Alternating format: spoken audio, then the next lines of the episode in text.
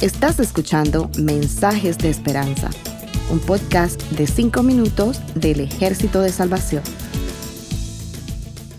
Hola, soy el mayor Josué Prieto del Ejército de Salvación. Por lo tanto, como escogidos de Dios santos y amados, revístanse de afecto entrañable y de bondad, humildad, amabilidad y paciencia. Eso lo leemos en Colosenses 3:12. En las fiestas de disfraces, la idea principal del disfraz es el de cubrir nuestra identidad. En ocasiones, vernos más elegantes. En otras ocasiones, vernos más horribles. Pero todos los antifaces y los disfraces lo que hacen es que impiden que las personas puedan verte tal como eres. Una de las definiciones que el diccionario ofrece para la palabra disfraz es artificio o vestimenta con que alguien cambia o modifica su aspecto o condición para no ser reconocido. Algunas personas utilizaban un disfraz y se hacen pasar por lo que no son. Y como cristiano digo, por lo que no son. Porque Dios te ha creado diferente a lo que en ocasiones el enemigo te reviste y te hace creer. Otra definición que ofrece el diccionario para la palabra disfraz es medio que se emplea para ocultar o disimular una cosa generalmente negativa. Algunas personas muestran caras de inocencia, pero no es más que el disfraz de culpabilidad que el enemigo se ha encargado de crear en ellos. Él no ofrece nada positivo para contrarrestar lo negativo, sino que se encarga de añadir más cosas negativas y contrarias a la voluntad de Dios para el ser humano. Satanás ha creado muchos disfraces de pecado para el mundo y algunos de ellos son el disfraz de la mentira, del odio, del engaño, la envidia, rencor y falta de amor. Estos impiden que Dios nos vea como santos y Él nos llama por esos sobrenombres. Pero mira qué hermoso.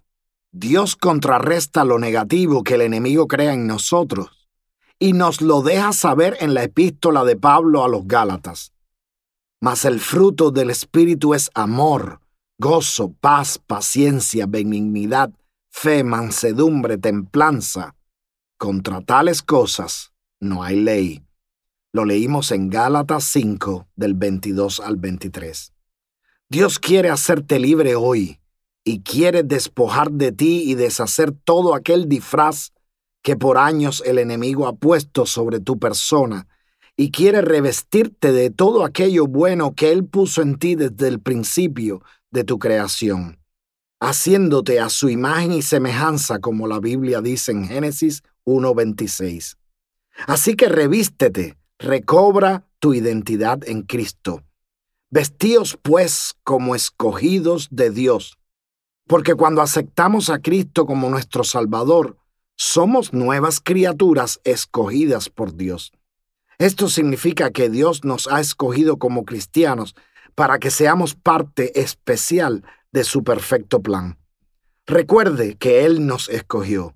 Quizás esto sea un poco atemorizante porque cuando escogen a uno para algo, eso implica responsabilidad, arduo trabajo, que la persona que te escoge confía y cree en ti. Y yo te digo, Dios te escogió porque confía, porque cree en ti, porque tú eres su perfecta creación. Y nosotros tenemos que prepararnos, no nos atemoricemos cuando Dios nos escoge él nos trae consuelo y una nueva oportunidad para ser llamados santos y amados. Finalmente, despojémonos de todo aquel disfraz y vestidura que el enemigo ha puesto en nuestras vidas. Colosenses 3:12 nos invita, vestíos pues como escogidos de Dios, santos y amados, de entrañable misericordia, de benignidad, de humildad, de mansedumbre, de paciencia. Para que se cumpla en nosotros lo que Él nos está ofreciendo, un destino para ser cumplido en su perfecta voluntad. hermano que me escuchas, ¿qué disfraz cubre tu vida hoy que impide que Dios no pueda reconocer quién eres y llamarte santo? Que el Señor les bendiga. Gracias por escucharnos. Para conocer más sobre nuestros programas, por favor visita salvationarmysoundcast.org. Dios te bendiga.